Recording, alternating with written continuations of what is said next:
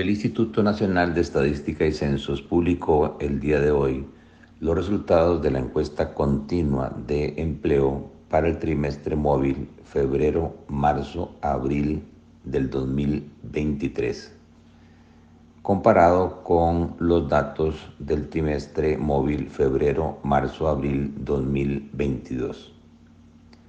Al ver las cifras fríamente, hay una sensación de bienestar en el tanto en que la tasa de desempleo cae del 13.3% del mismo trimestre del año pasado a un 9.7%. O sea, hay una reducción de 3.6% en la tasa de desempleo. Esto tendería a hacer pensar que hay mayores ocupaciones y que las personas eh, desempleadas eh, han logrado ubicarse en el mercado laboral y que la economía se está reactivando. Lamentablemente esto no es cierto porque falta agregarle a este número de tasa de desempleo la tasa neta de participación.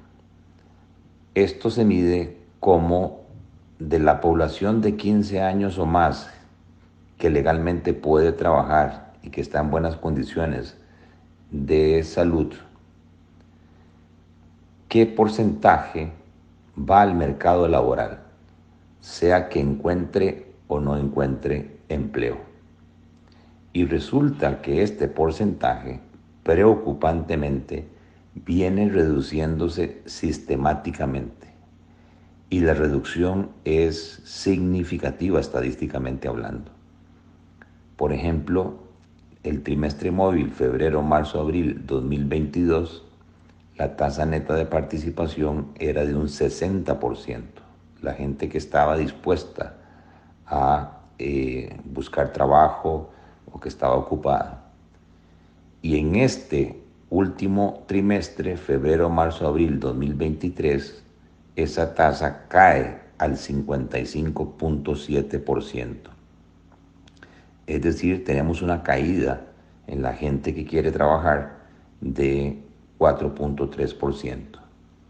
Quiere decir entonces que hay un monto importante de personas saliéndose del mercado laboral, ya sea porque se cansaron de buscar trabajo, ya sea porque sus obligaciones eh, familiares eh, se los impide, eh, ya sea porque no se encuentran en condiciones aptas para laborar. No hay todavía una razón clara que el INEC demuestre qué es lo que está pasando.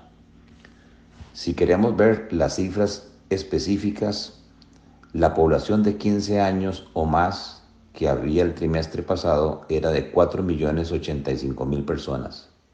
Ahora tenemos una población mayor en edad de trabajo de 4.140.000. O sea, hay 55.000 personas más con posibilidad de trabajar. Sin embargo, cuando vemos la fuerza laboral, esta se reduce de 2.450.000 a 2.308.000.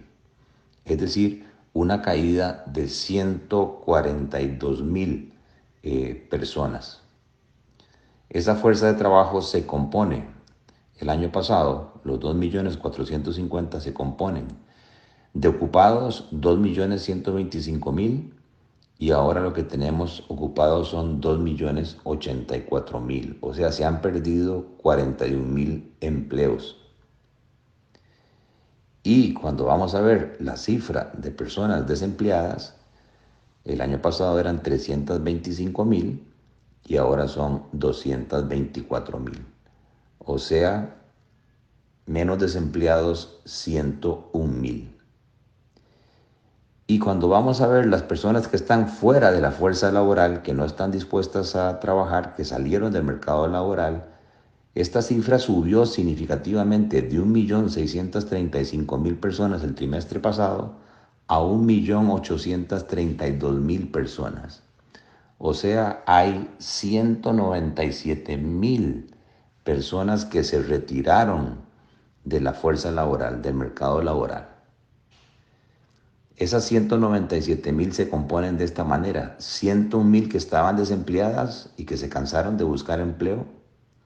41 mil puestos que se perdieron y 55 mil nuevas personas que se incorporaron a la población con posibilidad de trabajar, pero que no lo encontraron y están ahora fuera de la fuerza laboral.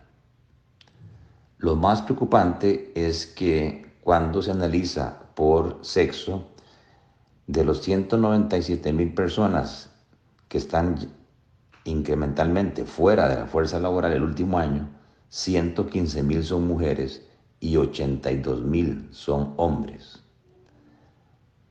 de los cuales 55 mil mujeres estaban desempleadas, 46 mil hombres estaban desempleados.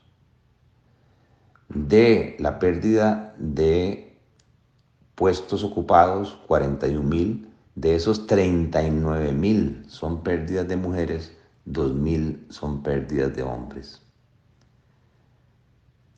Y a nivel de la nueva, las nuevas personas que se incorporan a la población de 15 años o más, 21 mil son mujeres, 34 mil son hombres.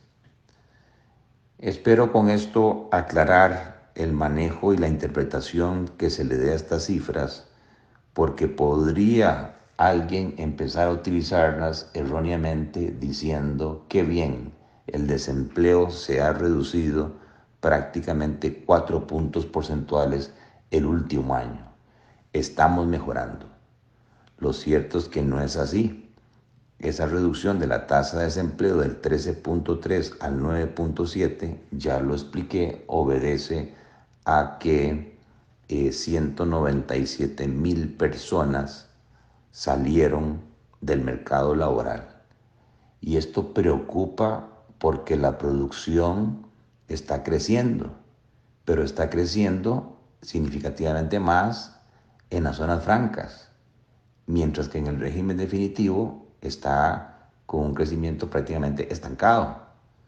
Quiere decir que si hay más producción, pero menos gente ocupada, la productividad en el régimen de zonas francas se supone tiende a ser mayor eh, que en el régimen eh, definitivo y entonces se crece, pero sin mayores oportunidades de empleo. Y eso hace que un número importante, casi 200 mil personas, se retiren del mercado laboral. Aquí la pregunta es, ¿cómo están viviendo esas personas? ¿De qué están viviendo? Es un tema importantísimo a analizar y que la encuesta continua de empleo no lo hace. Eh, creo que es urgentísimo eh, investigar por qué tanta gente se está retirando del mercado eh, laboral eh, y que a su vez no se tiren las campanas al aire porque el crecimiento económico que estamos teniendo no es generador de nuevas oportunidades de empleo y de reducción de la tasa de desempleo por esas razones o motivos. Punto a reflexionar tanto a nivel del gobierno como del Congreso y del sector privado.